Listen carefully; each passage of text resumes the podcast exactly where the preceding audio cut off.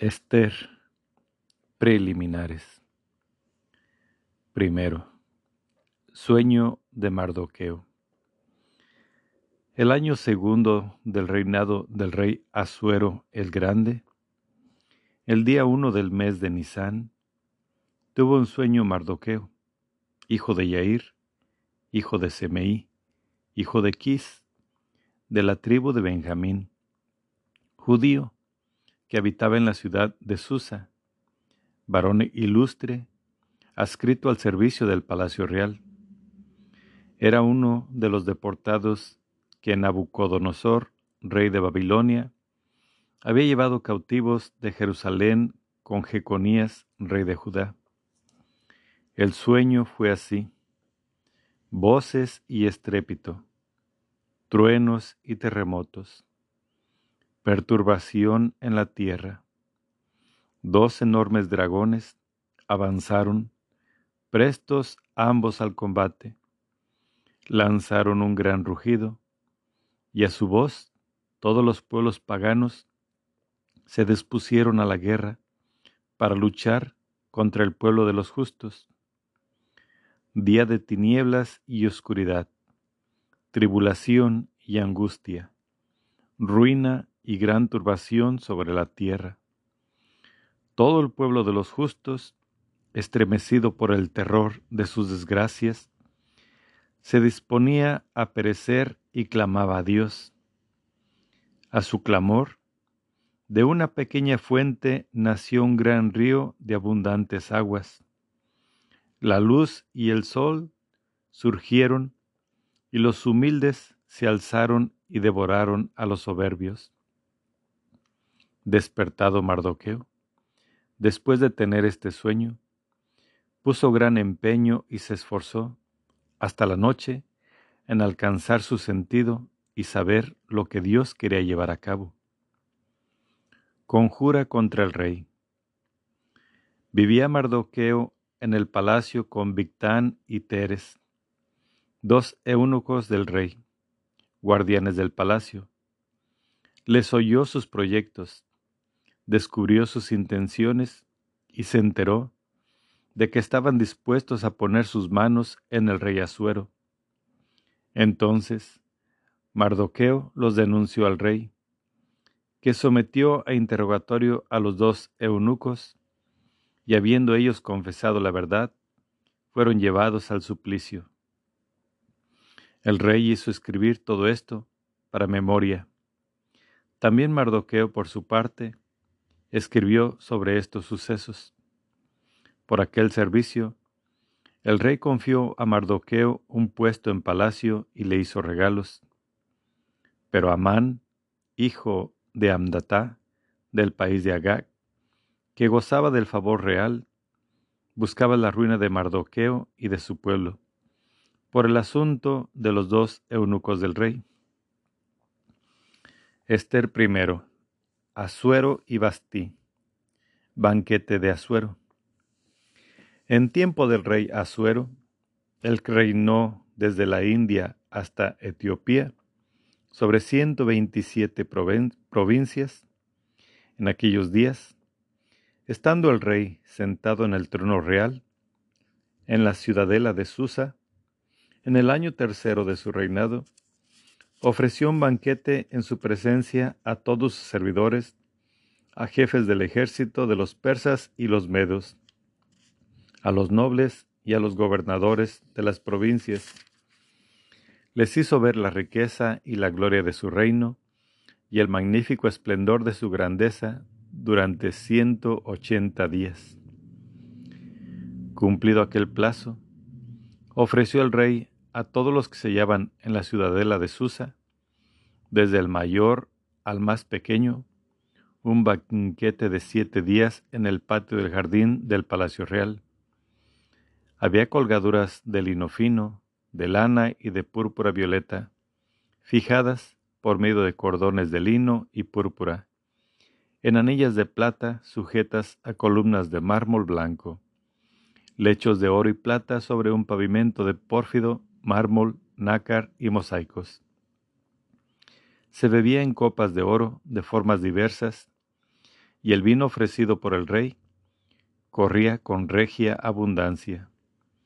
En cuanto a la bebida, a nadie se le obligaba, pues así lo había mandado el rey a los oficiales de su casa, para que cada cual hiciera lo que quisiera. el primero, versículo 9. El caso de Bastí. También la reina Bastí ofreció un banquete a las mujeres en el palacio del rey Asuero. El día séptimo, alegre por el vino el corazón del rey, mandó a Mejumán, a Bisetá, a Jarboná, a Bictá, a Bactá, a Setar y a Carcas, los siete eunucos que estaban al servicio del rey Asuero, que hicieran venir a la reina Bastí a presencia del rey tocada con diadema real, para que vieran la gente y los jefes su belleza, porque, en efecto, era muy bella. Pero la reina Bastí se negó a cumplir la orden del rey transmitida por los eunucos. El rey se irritó sobremanera, montó en cólera, mandó llamar a los sabios expertos en la ciencia de las leyes, pues los asuntos reales se discuten en presencia de los conocedores de la ley y el derecho. Hizo pues venir a Carcená, Setar, Admatá, Tarsis, Meres, Marcena y Memucan, los siete jefes de los persas y los medos, que eran admitidos a la presencia del rey y ocupaban los primeros puestos del reino, y les dijo, ¿qué debe hacerse según la ley? a la reina Bastí por no haber obedecido la orden del rey Asuero, transmitida por los eunucos. Respondió Memucán en presencia del rey y de los jefes. La reina Bastí no ha ofendido solamente al rey, sino a todos los jefes y a todos los pueblos de todas las provincias del rey Asuero, porque se correrá el caso de la reina entre todas las mujeres, y hará que pierdan estima a sus maridos, pues dirán, el rey Asuero mandó hacer venir a su presencia a la reina Bastí, pero ella no fue. Y a partir de hoy, las princesas de los persas y los medos, que conozcan la conducta de la reina, hablarán de ello a los jefes del rey, y habrá menosprecio y altercados. Si al rey le parece bien, publíquese de su parte e inscríbase en las leyes de los persas y los medos, para que no sea conculcado. Este decreto, que no vuelva a Bastí a presencia del rey Asuero, y dé el rey el título de reina a otra mejor que ella. El acuerdo tomado por el rey será conocido en todo el reino, a pesar de ser tan grande, y todas las mujeres honrarán a sus maridos, desde el mayor al más pequeño. Pareció bueno el consejo al rey y a los jefes, y el rey ordenó que se pusiera en práctica la sugerencia de Memucán.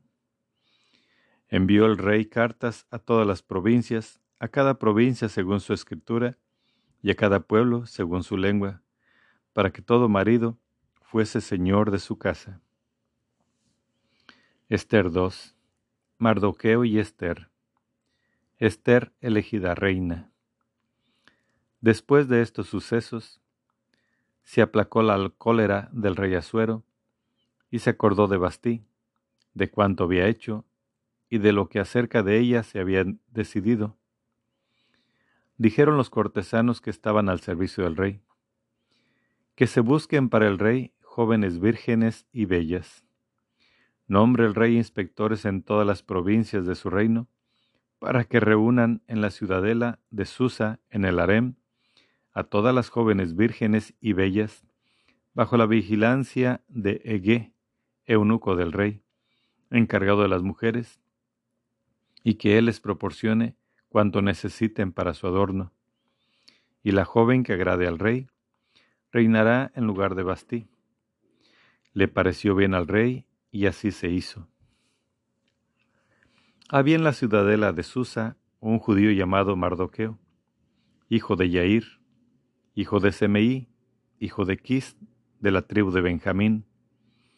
Había sido deportado de Jerusalén con Jeconías, rey de Judá, en la deportación que hizo Nabucodonosor, rey de Babilonia, tenía en su casa a Adasá, es decir, Esther, hija de un tío suyo, pues era huérfana de padre y madre. La joven era hermosa y de buen parecer, y al morir su padre y su madre, Mardoqueo la adoptó por hija. Cuando se proclamó la orden y el edicto del rey, fueron reunidas muchísimas jóvenes en la ciudadela de Susa, bajo la vigilancia de Ege. También Esther fue conducida al palacio real y puesta bajo la vigilancia de Ege, encargado de las mujeres. La joven le agradó y ganó su favor, por lo que se apresuró a proporcionarle cuanto necesitaba para su adorno y mantenimiento. Puso también a su disposición siete doncellas elegidas de la casa del rey, y la instaló con sus doncellas en el mejor departamento del harem. Esther no dio a conocer ni su pueblo ni su origen, pues así se lo había ordenado Mardoqueo. Día tras día, se paseaba Mardoqueo delante del patio del harén para enterarse de la salud de Esther y de, de lo que le sucedía. A cada joven le llegaba el turno de presentarse al rey Asuero al cabo de doce meses, según el estatuto de las mujeres. El tiempo de preparación incluía seis meses de tratamiento con óleo y mirra y otros seis meses con los aromas y perfumes que usan las mujeres. Cuando una joven se presentaba al rey, le daban cuanto pedía y lo llevaba consigo del harén al palacio real. Se presentaba por la tarde y a la mañana siguiente volvía al otro harem, bajo la vigilancia de Sasgás, el eunuco, real encargado de las concubinas. No se presentaba más ante el rey, a no ser que éste quisiera verla y la llamara expresamente. Cuando a Esther, hija de Abijail, tío de Mardoqueo, que la había adoptado por hija, le llegó el turno de presentarse al rey. Solo pidió lo que le indicó Ege, el eunuco real encargado de las mujeres. Esther se ganaba el favor de cuantos la veían. Esther fue presentada al rey Asuero en el palacio real, el mes décimo, es decir, el mes de Tebet, en el año séptimo de su reinado. Al rey le gustó Esther más que las otras mujeres halló ella ante el rey más gracia y favor que ninguna otra doncella, y el rey colocó la diadema real sobre la cabeza de Esther y la declaró reina en lugar de Bastí. Ofreció el rey un gran banquete a todos sus jefes y servidores. El banquete en honor de Esther concedió además un día de, de descanso a todas las provincias y repartió regalos con real magnificencia. Esther 2, versículo 19. Amán y Mardoqueo.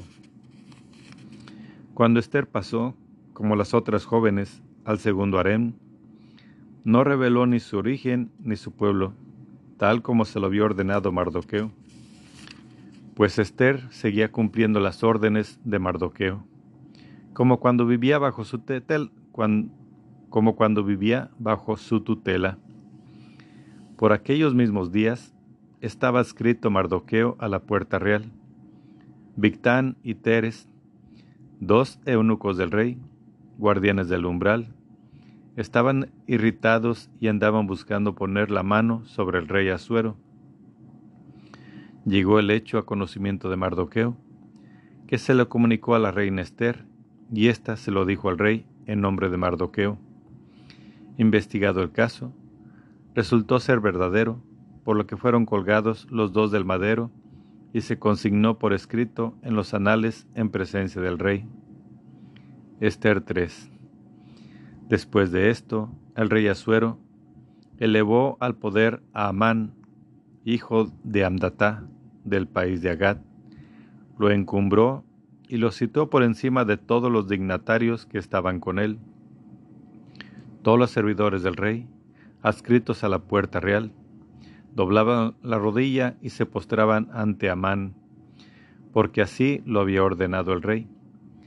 Pero Mardoqueo ni doblaba la rodilla ni se postraba. Los servidores del rey, adscritos a la puerta real, dijeron a Mardoqueo, ¿por qué incumples la orden del rey? Y como se lo repitieran día tras día y él no les hiciera caso, se lo comunicaron a Amán para ver si Mardoqueo persistía en su palabra, pues les había manifestado que él era judío. Vio Amán que Mardoqueo no doblaba la rodilla ni se postraba ante él, y montó en cólera. Y cuando le notificaron a qué pueblo pertenecía Mardoqueo, no contándose con poner la mano sobre él solo, intentó exterminar junto con él a todos los judíos de todo el reino de Asuero. Esther 3, versículo 7. Los judíos amenazados, decreto de exterminio de los judíos. El año 12 del rey Asuero, el mes primero, es decir, el mes de Nisán, se sacó el pur, es decir, las suertes, en presencia de Amán, por días y por meses.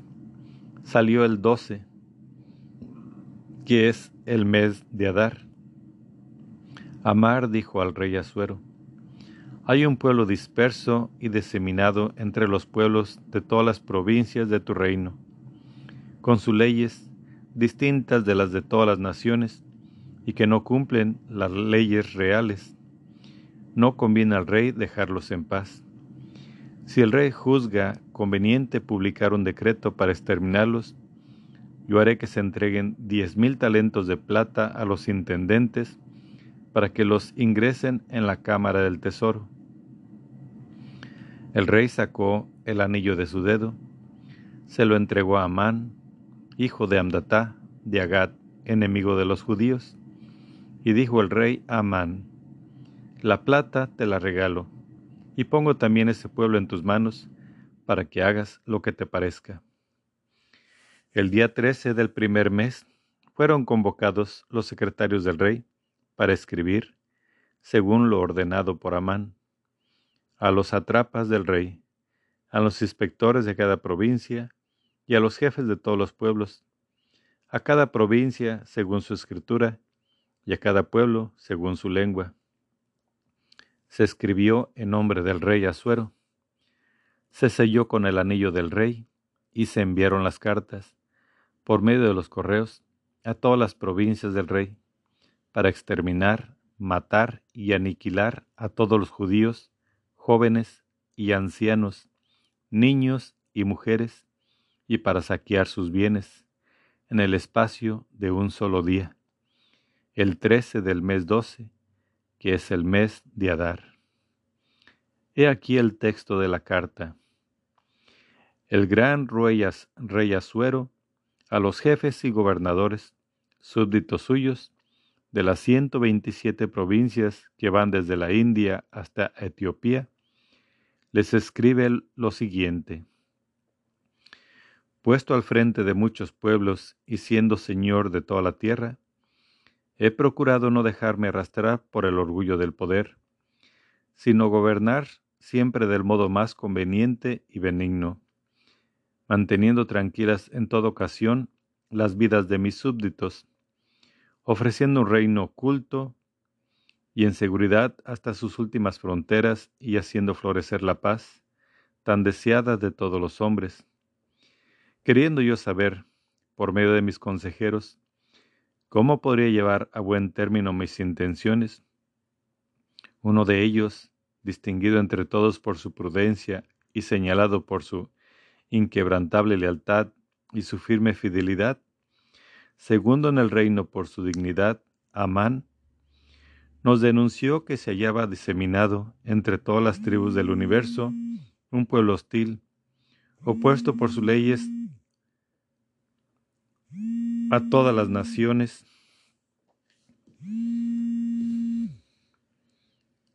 que rechaza constantemente las órdenes reales, de modo que no hay seguridad en el programa de gobierno que nosotros, con discutible acierto, venimos ejecutando. Considerando, pues, que este pueblo se mantiene aislado y en total oposición a todos los hombres, que vive según leyes exóticas y es hostil a nuestros intereses, llevando a cabo los peores crímenes para que no se consiga la estabilidad del reino, hemos decidido que todos los que les han sido señalados a ustedes en cartas de Amán, encargado de nuestros negocios y nuestro segundo padre, sean exterminados de raíz, con sus mujeres y sus niños, por la espada de sus enemigos, sin ninguna compasión ni miramiento, el día 14 del mes 12 de Adar del presente año, de modo que los malévolos de ayer y hoy desciendan en un solo día al abismo por la violencia y nos permitan gozar en los días futuros de perpetua paz y seguridad. El texto de este escrito debía ser promulgado, como ley en todas las provincias y fue puesto en conocimiento de todos los pueblos a fin de que estuvieran preparados para aquel día, por orden del rey. Partieron los correos apresuradamente. El decreto fue publicado también en la ciudadela de Susa. Mientras el rey y Amán banqueteaban en Susa, reinaba la consternación. Esther 4. Mardoqueo y Esther intentan conjurar el peligro. Cuando Mardoqueo supo lo que pasaba, rasgó sus vestidos, se vistió de saco y ceniza y salió por la ciudad lanzando grandes gemidos, hasta llegar ante la puerta real, pues nadie podía pasar la puerta cubierto de saco. En todas las provincias, donde quiera que se publicaba la palabra y el edicto real, había entre los judíos gran duelo, ayunos, lágrimas y lamentos y a muchos el saco y la ceniza les sirvió de lecho. Las siervas y eunucos de Esther vinieron a comunicárselo.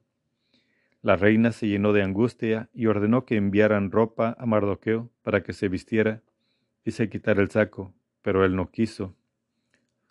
Llamó Esther a Atac, uno de los eunucos que el rey había puesto a su servicio, y le envió a Mardoqueo para enterarse de lo que pasaba y a qué obedecía todo aquello. Salió a Tac y fue donde Mardoqueo, que estaba en la plaza de la ciudad, que hay frente a la puerta real. Mardoqueo lo informó de todo cuanto había pasado y de la suma de dinero que Amán había prometido entregar al tesoro real por el exterminio de los judíos. Le dio también una copia del texto del edicto de exterminio publicado en Susa, para que se lo enseñara a Esther y se informara. Y ordenó a la reina que se presentara ante el rey, se ganara su favor y suplicara por su pueblo. Acuérdate, le mandó a decir, de cuando eras pequeña y recibías el alimento de mi mano, porque Amán, el segundo después del rey, ha sentenciado nuestra muerte. Ora al Señor, habla al rey en favor nuestro y líbranos de la muerte. Regresó Atac e informó a Esther de las palabras de Mardoqueo. Esther mandó a Atac que dijera a Mardoqueo, todos los servidores del rey y todos los habitantes de las provincias del rey saben que todo hombre o mujer que se presente al rey en el patio interior, sin haber sido llamado, es condenado a muerte por el edicto, salvo aquel sobre quien el rey extienda su cetro de oro. Y hacía treinta días que yo no he sido llamada a presencia del rey. Llevó la respuesta de Esther a Mardoqueo, y éste le remitió esta contestación. No te imagines que, por estar en la casa del rey, te vas a librar tú sola entre todos los judíos, porque si te empeñas en callar en esta ocasión, por otra parte vendrá el socorro de la liberación de los judíos, mientras que tú y la casa de tu padre perecerán. ¿Quién sabe si precisamente has llegado a ser reina para una ocasión semejante? Esther mandó que respondieran a Mardoqueo. Vete a reunir a todos los judíos que hay en Susa y que ayunen por mí, que no coman ni beban durante tres días y tres noches. También yo y mis siervas ayunaremos. Y así A pesar de la ley, me presentaré ante el rey, y si tengo que morir, moriré.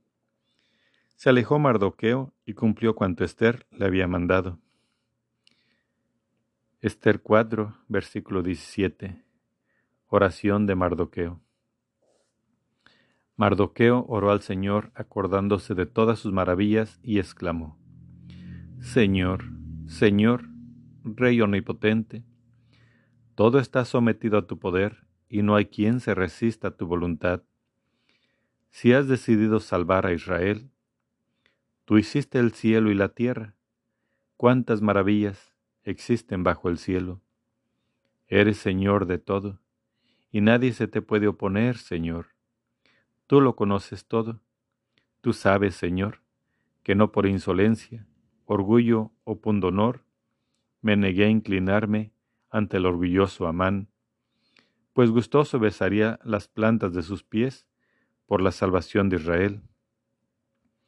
Pero yo lo hice por no rendir gloria a un hombre por encima de la gloria de Dios. No me postraré ante nadie, sino ante ti solo, Señor, y no dicta el orgullo mi conducta. Ahora pues, Señor Dios, Rey, Dios de Abraham, perdona a tu pueblo, porque andan mirando cómo destruirnos y desean exterminar la heredad que fue tuya desde siempre. No desprecies tu parte, la que rescataste para ti del país de Egipto. Escucha mi oración, muéstrate propicio a tu heredad, convierte nuestro duelo en alegría, para que, viviendo, cantemos himnos a tu nombre, Señor. No tapes la boca de los que te alaban.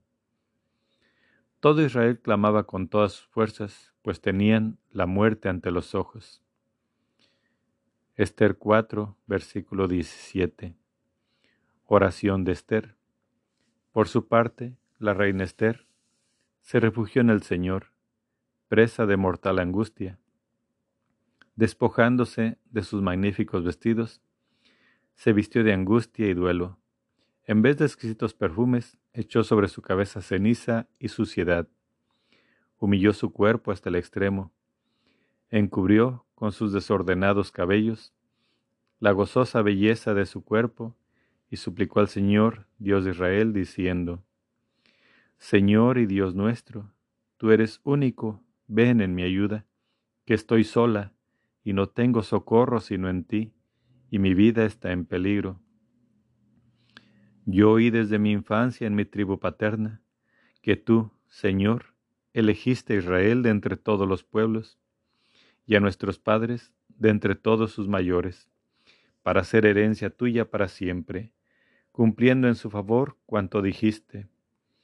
Ahora hemos pecado en tu presencia, nos has entregado a nuestros enemigos, porque hemos honrado a sus dioses. Justo eres, Señor. Mas no se ha contentado con nuestra amarga esclavitud, sino que han puesto sus manos en las manos de sus ídolos, para borrar el decreto de tu boca y destruir tu heredad, para cerrar las bocas que te alaban y apagar la gloria de tu casa y de tu altar, para abrir las bocas de las gentes en alabanza de sus dioses y admirar eternamente a un rey de carne. No entregues, Señor, tu cetro a los que nada son, que no se regocijen por nuestra caída. Vuelve en contra de ellos sus deseos, y el primero que se alzó contra nosotros. Haz que sirva de escarmiento, acuérdate, Señor, y date a conocer en el día de nuestra aflicción, y dame a mí valor, Rey de los dioses y Señor de toda autoridad. Pon en mis labios palabras armoniosas. Cuando esté en presencia de león, Vuelve el odio de su corazón contra el que nos combate, para ruina suya y de los que piensan como él. Líbranos con tus manos y acude en mi socorro, que estoy sola, y a nadie tengo, sino a ti, Señor. Tú que conoces todas las cosas, sabes que odio la gloria de los malos, que aborrezco el hecho incircunciso y el de todo extranjero. Tú sabes bien la necedad en que me hallo que me asquean los emblemas de grandeza, que ciñen mi frente los días de gala como asquea el paño menstrual, y que no me los pongo en días de retiro, que tu sierva no ha comido a la mesa de Amán, que no he tenido a honra los regios festines, ni bebido el vino de las libaciones, que no tuvo tu sierva instante de alegría, desde su encumbramiento hasta el día de hoy, sino solo en ti, Señor y Dios de Abraham. Oh Dios, que dominas a todos, oye el clamor de los desesperados, líbranos del poder de los malvados, y líbrame a mí de mi temor. Esther 5 Esther se presenta en el palacio. Al tercer día, y una vez acabada su oración, se despojó de sus vestidos de orante y se vistió de reina. Recobrada su espléndida belleza, invocó a Dios, que vela sobre todos y los salva. Y tomando a Dios siervas, se apoyó suavemente en una de ellas, mientras la otra la seguía alzando el ruedo del vestido. Iba resplandeciente en el apogeo de su belleza, con rostro alegre como de enamorada, aunque su corazón estaba oprimido por la angustia. Flanqueando todas las puertas, llegó hasta la presencia del rey. Estaba el rey sentado en su trono revestido de las vestiduras de las ceremonias públicas, cubierto de oro y piedras preciosas, y con aspecto verdaderamente impresionante. Alzando su rostro, resplandeciente de gloria, lanzó una mirada tan colmada de ira que la reina se desvaneció.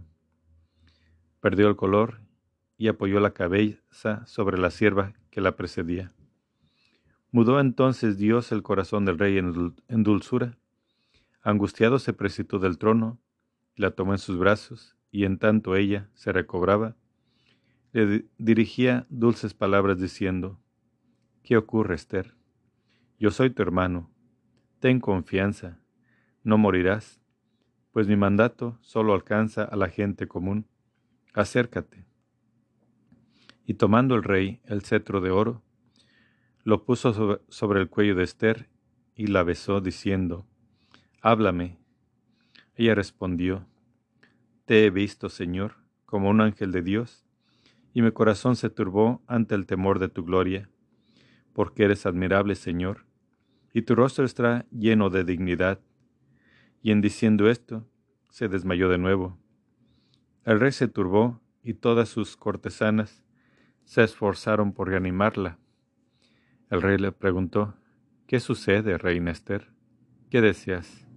incluso la mitad del reino te será dada. Respondió Esther, si al rey le place, vengo hoy al rey, venga hoy el rey con Amán al banquete que le tengo preparado. Respondió el rey, avisen inmediatamente a Amán para que se cumpla el deseo de Esther. El rey y Amán fueron al banquete preparado por Esther, y durante el banquete dijo el rey a Esther, ¿Qué quieres pedir? Pues se te dará. ¿Qué deseas? Hasta la mitad del reino te será concedida. Este respondió, mi petición y mi deseo. Si cuento con la benevolencia del rey, y si al rey le place escuchar mi petición y cumplir mi deseo, que vengan mañana el rey y Amán al banquete que he preparado para ellos, y haré entonces lo que el rey me pide. Salió aquel día Amán contento y con alegre corazón, pero al ver a Mardoqueo en la puerta real, que no se, que no se levantaba, ni siquiera se movía ante él, se llenó a Amán de ira contra Mardoqueo. Pero se dominó y yéndose a su casa, mandó venir a sus amigos y a su mujer Ceres, y les habló de su gloria y sus riquezas, de sus muchos hijos y de cómo el rey lo había encumbrado, elevándolo por encima de los jefes servidores del rey, y añadió, más aún, la reina Esther me ha invitado a mí solo, junto con el rey, a un banquete que he preparado, que ha preparado. También para mañana estoy invitado por ella, junto con el rey. Pero todo esto nada significa para mí, mientras vea que el judío Mardoqueo sigue sentado a la puerta real. Su mujer Ceres y todos sus amigos le respondieron, Manda preparar una horca de cincuenta codos de altura, y mañana por la mañana pides al rey que cuelgue de ella a Mardoqueo. Así podrás ir satisfecho al banquete con el rey.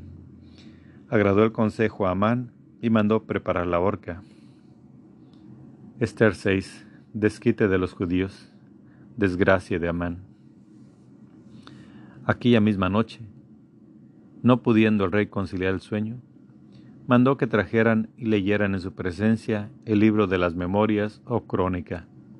Estaba allí, consignada por escrito, la denuncia que Mardoqueo había hecho contra Victán y Teres, los dos eunucos del rey, guardianes del umbral, que habían intentado poner las manos sobre el rey Asuero. Preguntó el rey, ¿qué honor o dignidad le concedió por esto a Mardoqueo? ¿Se concedió por esto a Mardoqueo? Los jóvenes de servicio del rey dijeron, No se hizo nada en su favor, continuó el rey. ¿Quién está en el atrio? Justamente entonces llegaba Man al atrio exterior de la casa del rey, para pedir al rey que colgaran a Mardoqueo de la horca que él había hecho levantar. Los jóvenes del servicio del rey le respondieron, Es Amán, el que está en el atrio. Dijo el rey, que entre. Entró pues Amán, y el rey le preguntó, ¿Qué debe hacerse el hombre a quien el rey quiere honrar? Amán pensó, ¿a quién ha de querer honrar el rey sino a mí? Respondió, pues Amán al rey. Para el hombre a quien el rey quiere honrar, debe tomarse regias vestiduras que el rey haya vestido y un caballo que el rey haya montado y en cuya cabeza se haya puesto una diadema real. Deben darse los vestidos y el caballo a uno de los servidores más principales del rey, para que vista al hombre a quien el rey desea honrar, y lo haga cabalgar sobre el caballo por la plaza mayor de la ciudad, gritando delante de él, Así se trata al hombre a quien el rey quiere honrar. Dijo el rey a Amán, Toma al momento vestidos y caballo, tal como lo has dicho, y hazlo así con el judío Mardoqueo, que está en la puerta real. No des de cumplir ni un solo detalle.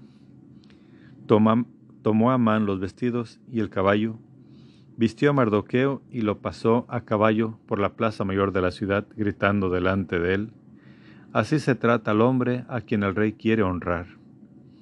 Después, Mardoqueo se quedó en la puerta real, mientras Amán regresaba precipitadamente a su casa entristecido y con la cabeza tapada. Contó a Amán a su mujer Ceres y a todos sus amigos cuanto había pasado. Sus consejeros su mujer Ceres le dijeron, si Mardoqueo, ante el que has comenzado a declinar, pertenece al linaje de los judíos, no podrás vencerlo, sino que en su remedio caerás ante él. Esther 6, versículo 14. Amán en el banquete de Esther. Todavía estaban hablando con él cuando llegaron los eunucos del rey y llevaron a Amán rápidamente al banquete preparado por Esther. Esther 7. El rey y Amán fueron al banquete de la reina Esther. También el segundo día dijo al rey a Esther durante el banquete, ¿qué deseas pedir, reina Esther? Pues te será concedido. ¿Cuál es tu deseo? aunque fuera la mitad del reino, se cumplirá. Respondió la reina Esther, si cuento con tu benevolencia, oh rey, y si al rey le place, concédeme la vida. Este es mi deseo, y la de mi pueblo, esta es mi petición. Pues yo y mi pueblo hemos sido vendidos para ser exterminados, muertos y aniquilados. Si hubiéramos sido vendidos para esclavos y esclavas, aún hubiera callado. Mas ahora el enemigo no podrá compensar al rey por tal pérdida. Preguntó el rey Asuero a la reina Esther, ¿quién es y dónde está el hombre que ha pensado en su corazón ejecutar semejante cosa? Respondió Esther, el perseguidor y enemigo es Amán, ese miserable. Amán quedó aterrado en presencia del rey y de la reina. El rey se levantó, lleno de ira del banquete. El rey se levantó, lleno de ira, del banquete y se fue al jardín del palacio. Amán se quedó junto a la reina, Esther para suplicarle por su vida, porque comprendía que, de parte del rey, se le venía encima la perdición. Cuando el rey volvió del jardín de palacio a la sala del banquete, Amán se había dejado caer sobre el lecho de Esther. El rey exclamó, ¿Es que incluso en mi propio palacio quieres hacer violencia a la reina? Dio el rey una orden y cubrió en el rostro de Amán. Jarboná, uno de los eunucos que estaban ante el rey, sugirió, precisamente la horca que Amán había destinado para Mardoqueo, aquel cuyo informe fue tan útil al rey, está preparada en casa de Amán y tiene cincuenta codos de altura. Dijo el rey, cuélguenlo de ella. Colgaron a Amán de la horca que había levantado para Mardoqueo. Así se aplacó la ira del rey. Esther 8. El favor real pasa a los judíos. Aquel mismo día, el rey Asuero entregó a la reina Esther la hacienda de Amán, el enemigo de los judíos, y Mardoqueo fue presentado al rey, pues Esther le hizo saber lo que él había sido para ella. El rey se sacó el anillo que había mandado quitar a Amán y se lo entregó a Mardoqueo, a quien Esther encargó de la hacienda de Amán. Esther volvió a suplicar al rey, cayendo a sus pies, llorando y ganando su benevolencia, que anulara la maldad de Amán, el de Agad, y los proyectos que había concebido contra los judíos. Extendió el rey el cetro de oro y tocó a Esther, que se puso en pie en presencia del rey. Dijo ella, si al rey le parece bien, y si cuento con su benevolencia, si la petición le parece justa al rey y yo misma soy grata a sus ojos, que se escriba para revocar los decretos escritos por Amán, hijo de Andatá, de Agad, y maquinados para hacer perecer a los judíos de todas las provincias del rey. Porque, ¿cómo podré yo ver la desgracia que amenaza a mi pueblo y la ruina de mi gente? El rey Asuero respondió a la reina Esther y al judío Mardoqueo. Yo he dado a la reina Esther la hacienda de Amán, a quien he mandado colgar de la horca por haber alzado su mano contra los judíos. Ustedes, por su parte, escriban acerca de los judíos en nombre del rey, lo que les parezca oportuno, y séllenlo con el anillo del rey, pues todo lo que se escribe en nombre del rey y se sella con su sello es irrevocable. Fueron convocados al momento los secretarios del rey en el mes tercero, que es el mes de Sivan, el día 23, y escribieron, según las órdenes de Mardoqueo, a los judíos, a los atrapas, a los inspectores y a los jefes de todas las provincias, desde la India hasta Etiopía, a los 127 provincias, a cada provincia según su escritura, y a cada pueblo según su lengua, y a los judíos según su lengua y escritura. Escribieron en nombre del rey Asuero y lo sellaron con el anillo del rey. Se enviaron las cartas por medio de correos montados en caballos de las caballerizas reales. En las cartas concedía el rey que los judíos de todas las ciudades pudieran reunirse para defender sus vidas, para exterminar, matar y aniquilar a las gentes de todo pueblo o provincia que los atacaran con las armas, junto con sus hijos y sus mujeres, y para saquear sus bienes, y esto en un mismo día, en todas las provincias del rey Asuero, el trece del mes doce, que es el mes de Adar. Decreto de rehabilitación. Esther 8, versículo 12. He aquí el texto de la carta. El gran rey Asuero a los satrapas de los 127 provincias comprendidas entre la India y Etiopía, y a todos nuestros fieles súbditos, salud. Hay muchos que cuanto más abundantes favores reciben de sus bienhechores, tanto más se dejan arrastrar por el orgullo, y no contentos con tramar la perdición de nuestros súbditos, e incapaces ya de poner límites a su insolencia, llegan a conspirar contra sus propios bienhechores, y no solo hacen desaparecer la gratitud de entre los hombres, sino que, envanecidos con la jactancia de los que obran el mal, se imaginan que podrán escapar a la justicia de Dios, que odia toda maldad y a lo que nada se oculta. Sucede con frecuencia a muchos de los que deten, a muchos de los que detengan la autoridad que por haberse dejado influenciar por sus amigos y haber puesto en sus manos la administración de los negocios, se han hecho cómplices de sangre inocente y se han visto arrastrados a desgracias irremediables. Pues, con perversos razonamientos, nacidos de su maldad, consiguieron engañar la naturaleza nobleza de sentimientos de las autoridades.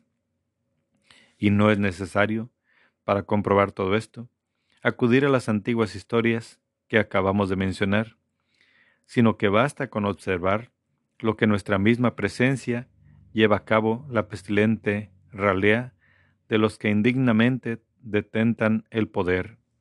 En consecuencia, nos proponemos procurar en lo sucesivo paz y tranquilidad para todos los hombres de nuestro reino, haciendo los cambios oportunos y juzgando las cosas que se nos expongan con espíritu abierto y benevolente.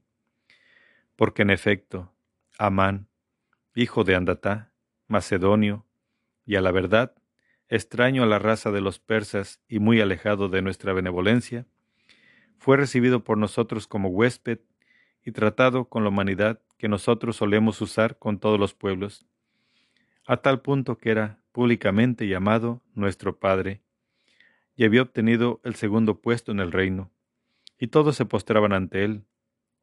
Pero, dominado por su orgullo, intentó arrebatarnos el poder y la vida.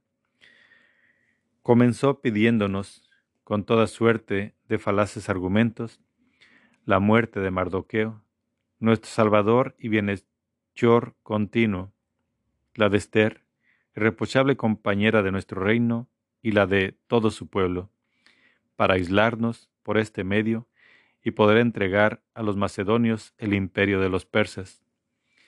Pero nosotros hemos comprobado que los judíos, condenados al exterminio por aquel hombre tres veces criminal, no son malhechores, sino que se gobiernan por leyes enteramente justas y que son hijos del Altísimo, del gran Dios vivo, que para bien nuestro y de nuestros padres mantiene el reino en el más floreciente estado. Ustedes, pues, harán bien no teniendo en cuenta las cartas que les ha enviado Amán, hijo de Andatá, puesto que el autor de ellas ha sido ahorcado, con toda su familia, a las puertas de Susa, castigo merecido que, sin tardar, le ha enviado Dios, Señor universal. Pongan una copia de esta carta en todo lugar público y dejen que los judíos se rijan libremente por sus leyes.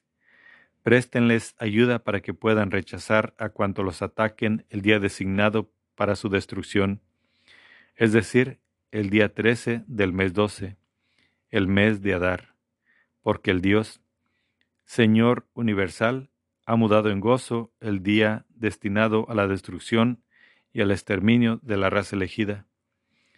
Cuanto a ustedes, judíos, celebrarán con toda suerte de regocijos este día insigne, como una de sus solemnidades, para que ahora y en el futuro sea salvación para ustedes y para los persas de buena voluntad, y a los que se conjuran contra ustedes les sirva de recuerdo de su ruina.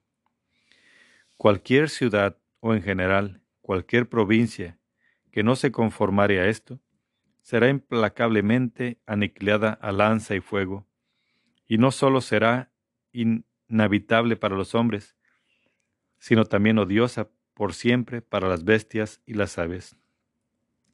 Una copia de este escrito debía ser publicada como ley en todas las provincias y promulgada en todos los pueblos, y los judíos debían estar preparados aquel día para vengarse de sus enemigos. Los correos salieron con celeridad y a toda prisa, empleando los caballos de las caballerizas reales, según la orden del rey. La ley también fue promulgada en la ciudadela de Susa.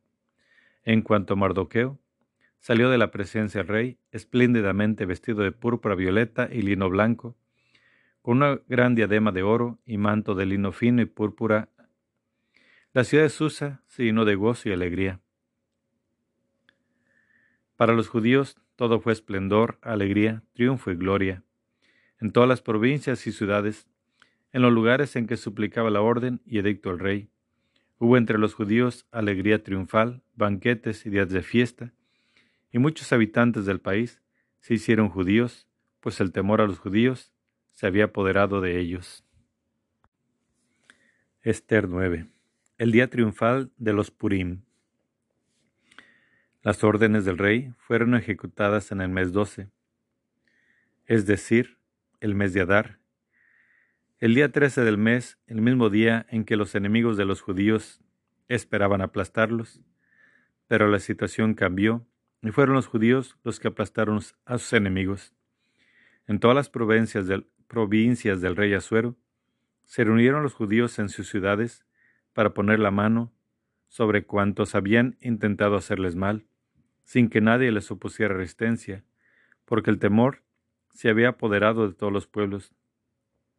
Todos los jefes de las provincias, los atrapas, los inspectores y los funcionarios del rey apoyaron a los judíos, porque todos temían a Mardoqueo. Dada su influencia en el palacio real, y dado que su fama se había extendido por todas las provincias, de hecho, su poder crecía de día en día.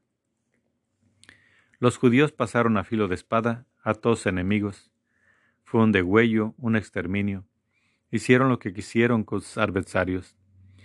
En la ciudadela de Susa, los judíos mataron y exterminaron a quinientos hombres, y además a Pasandata, Dalfón, Aspata, Poratá, Adalías, Andata, Parmasta, Arisai, Aridai y Esatá, los diez hijos de Amán, hijo de Andatá, enemigo de los judíos. Los mataron, pero no saquearon sus bienes. Aquel mismo día llevaron al rey la cifra de los que habían sido muertos en la ciudad, ciudad de la Susa. Dijo el rey a la reina Esther, En la ciudadela de Susa han matado y exterminado a los judíos a quinientos hombres y a los diez hijos de Amán. ¿Qué habrán hecho en las restantes provincias del rey? ¿Qué deseas pedir ahora? Pues te será concedido. Seguirá haciéndolo lo que tú desees, respondió Esther. Si al rey le parece bien, que se conceda a los judíos de Susa que puedan actuar mañana según el edicto de hoy. En cuanto a los diez hijos de Amán, que sean colgados de la horca. Ordenó el rey que se hiciera así. Se promulgó la ley en Susa, y los diez hijos de Amán fueron colgados. Los judíos de Susa se reunieron también el día catorce del mes de Adar, y mataron en Susa a trescientos hombres, pero no saquearon sus bienes. Los judíos de las restantes provincias del rey se reunieron para defender contra sus enemigos, sus vidas y su seguridad. Mataron de entre sus adversarios a setenta y cinco mil, pero no saquearon sus bienes. Ocurrió esto el día trece del mes de Adar y el día catorce descansaron, convirtiéndolo en un día de alegres festines. En cuanto a los judíos de Susa, que se habían reunido los días trece y catorce, descansaron el día quince, convirtiéndolo en un día de alegres festines. Por eso los judíos diseminados en las ciudades, no fortificadas, celebran el día catorce del mes de Adar con alegres festines, como día de fiesta, y se intercambian regalos, mientras que los que habitan en las ciudades celebran su día de gozo y envían regalos a sus vecinos el día quince del mes de Adar. Esther 9, Versículo 20. La fiesta de los Purín. Institución oficial de la fiesta de los Purín. Mardoqueo consignó por escrito todas estas cosas y envió cartas a los judíos de todas las provincias del rey Asuero, tanto lejanos como próximos, ordenándoles que celebraran todos los años el día 14 y el día 15 del mes de Adar, porque en tales días obtuvieron los judíos paz contra sus enemigos, y en este mes la aflicción se trocó en alegría y el llanto en festividad, que los convirtieran en días de alegres, festines y mutuos regalos y de donaciones a los pobres. Los judíos adoptaron esta costumbre, que ya habían comenzado a observar, y acerca de la cual les escribió Mardoqueo. Amán, hijo de Andatá, de Agat, enemigo de todos los judíos, había proyectado exterminar a los judíos y echó el pur, es decir, la suerte, para su ruina y exterminio. Pero cuando se presentó al rey para hacer ahorcar a Mardoqueo, su proyecto se volvió contra él, y los malos que había meditado contra los judíos cayeron sobre su cabeza, siendo ahorcados él y sus hijos. Por esta razón, estos días son llamados Purín, de la palabra pur. Asimismo, por todo lo relatado en esta carta, por lo que ellos mismos vieron y por lo que se les contó, hicieron los judíos de estos días una institución irrevocable para sí, para sus descendientes y para todos los que pasaron a ellos, conforme a este escrito y esta fecha, de año en año. Así, estos días de los Purín, conmemorados y celebrados de generación en generación en todas las familias, en todas las provincias y en todas las ciudades. No desaparecerán de entre los judíos, ni su recuerdo se perderá entre sus descendientes. La reina Esther, hija de Abijail, y el judío Mardoqueo, escribieron con toda su autoridad para dar fuerza de ley a esta segunda carta de los Purín, y se enviaron cartas a todos los judíos de las 127 provincias del rey, Asuero, con palabras de paz y fidelidad, para rectificar en su fecha estos días de los Purín, tal como había sido ordenado por el judío Mardoqueo y la reina Esther, y tal como lo habían establecido para sí mismos y para sus descendientes, añadiendo lo tocante a los ayunos y lamentaciones. La orden de Esther fijó la institución de estos Purín y quedó consignado en el libro. Esther 10. Elogio de Mardoqueo. El rey Asuero impuso un tributo al país y a las islas del mar, Todas las obras de su poder y su vigor y el relato del encubrimiento de Mardoqueo, a quien el rey enalteció, no están escritos en las crónicas de los reyes, de los medos y los persas. Pues el judío Mardoqueo era el segundo después del rey, persona importante entre los judíos, amado por la multitud de sus hermanos, preocupado por el bien de su pueblo y procurador de la paz de su raza. Mardoqueo dijo, de Dios ha venido todo esto, porque haciendo memorias del sueño que tuve, ninguna de aquellas cosas ha dejado de cumplirse, ni la pequeña fuente convertida en río, ni la luz, ni el sol, ni el agua abundante. El río es Esther, a quien el rey y su esposa y reina. Los dragones somos yo y Amán. Los pueblos son los que se reunieron para destruir el nombre judío mi pueblo es Israel, que clamó a Dios y fue salvado. Salvó el Señor a su pueblo. El Señor nos liberó de todos estos males. Obró Dios grandes señales y prodigios como nunca los hubo en los demás pueblos. Por eso, Dios ha marcado dos suertes, una para su pueblo y otra para los pueblos restantes. Y estas dos suertes se han cumplido en la hora, ocasión y día determinados en presencia de Dios y de todos los pueblos. Dios entonces se acordó de su pueblo y dictó sentencia a favor de su heredad. Para estos, los días 14 y 15 del mes de Adar serán días de asamblea, de alegría y gozo delante de Dios por todas las generaciones, para siempre en su pueblo Israel. Esther 10, versículo 3. Nota sobre la traducción griega del libro. En el año cuarto del reinado de Ptolomeo y Cleopatra, Dositeo, que decía ser sacerdote y levita, y su hijo Ptolomeo, trajeron la presente carta relativa a los Purín, aseguraron que era auténtica y que había sido traducida por Lisimaco, hijo de Ptolomeo, de la ciudad de Jerusalén. Palabra de Dios. Te alabamos, Señor. Los libros de Tobías, Judith y Esther. Introducción. Los tres libros de Tobías, Judith y Esther figuran en la Vulgata a continuación de los libros históricos.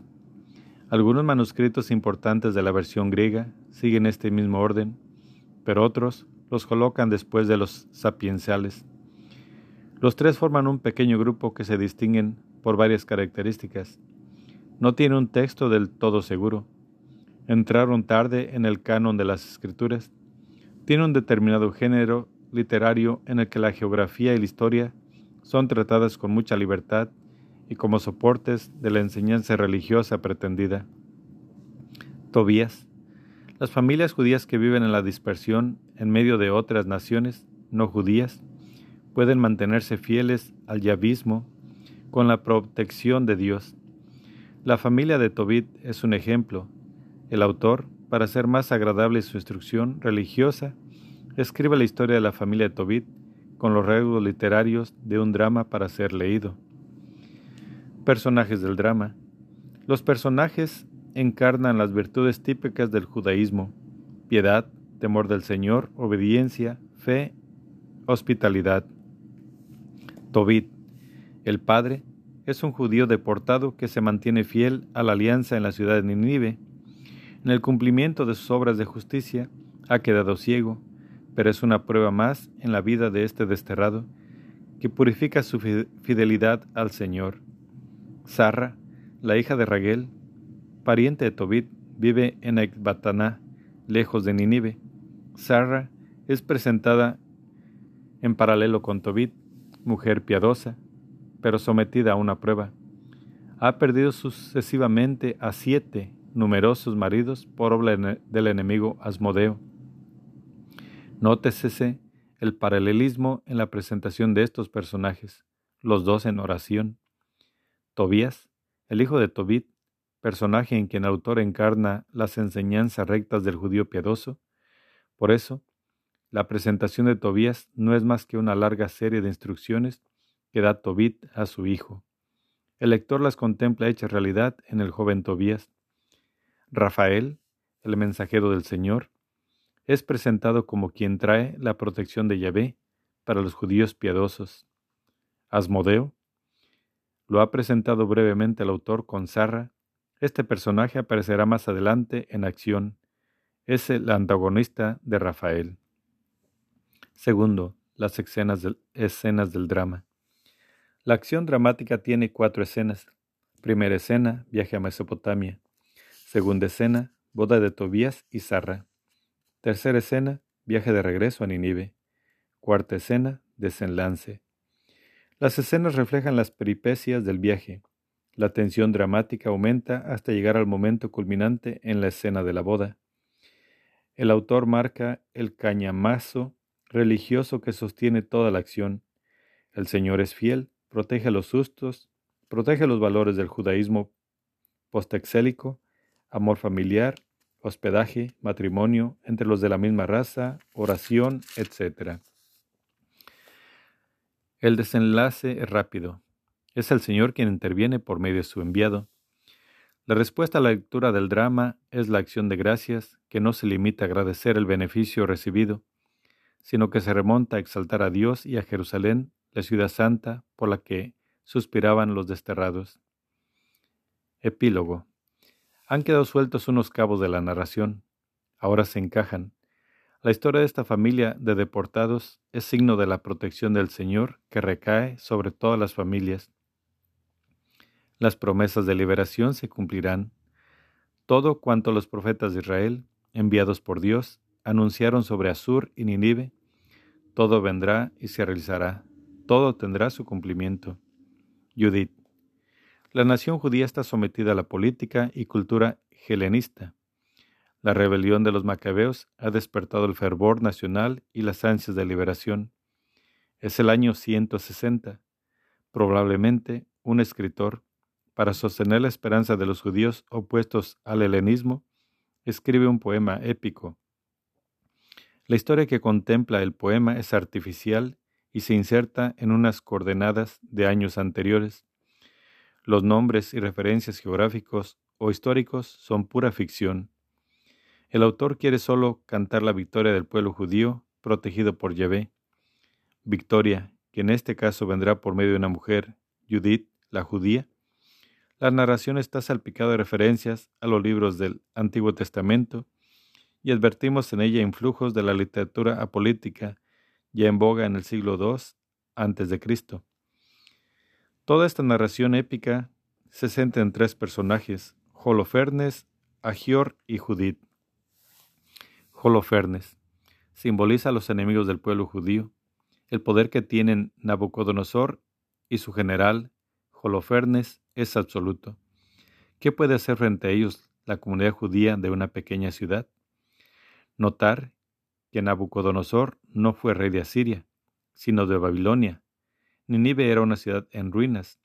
Betulia y Betumestaín no han sido localizadas. Esto indica que estamos ante un relato de ficción.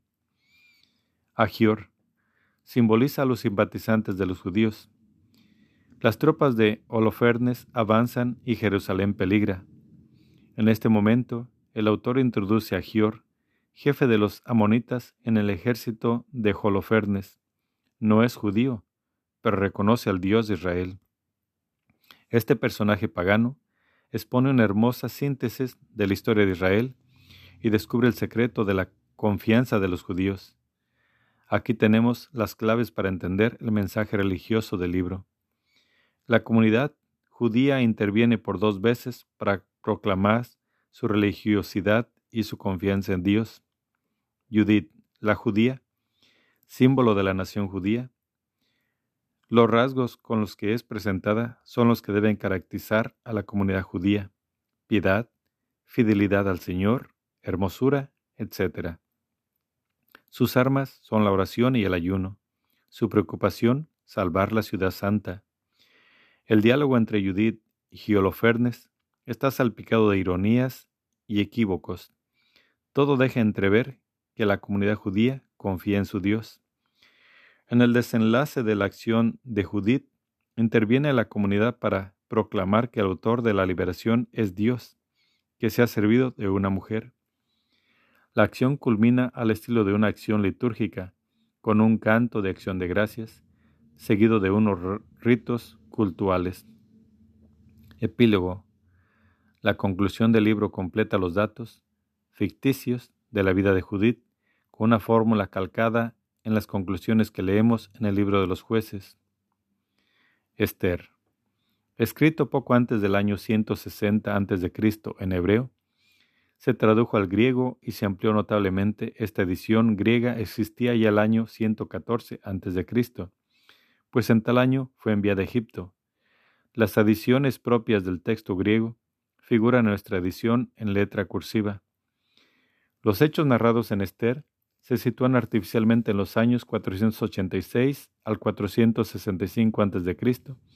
y en la corte de Persia. Asuero es la transcripción latina del nombre propio del rey persa, cuyo nombre en griego es Jerjes. El objetivo del libro es reavivar la confianza de los judíos que viven en la dispersión, sometidos a poderes no judíos, y recordarles que Dios no abandona a su pueblo. La actuación de Dios a favor de su pueblo se transmite, como en el libro de Judith, por medio de una mujer. No se ayudará a descubrir el mensaje didáctico de Esther al leerlo como un drama en el que se enfrentan el judaísmo, Esther, Mardoqueo, comunidad judía y el paganismo, Asuero, Amán, pueblo persa. Preliminares. El sueño de Mardoqueo, que abre el drama de la clave interpretativa, Dios dirige la historia de su pueblo, incluso de la parte del pueblo que está en la dispersión y lo protege. El mensaje lo recibe Mardoqueo en el sueño, por eso se preocupa, por saber lo que Dios quiere llevar a cabo. La acción dramática. Contiene seis escenas, dominada cada una por dos personajes, Asuero y Bastí. Representa la caída en desgracia de la reina Bastí. Así se prepara el acceso de Esther. Los elementos ambientales son los de una corte oriental de la época del autor. Mardoqueo y Esther. Por caminos diversos, los dos personajes entran en la corte de Asuero y se ganan su favor. Los nombres de Esther y Mardoqueo son de origen babilonio, Istar y Marduk.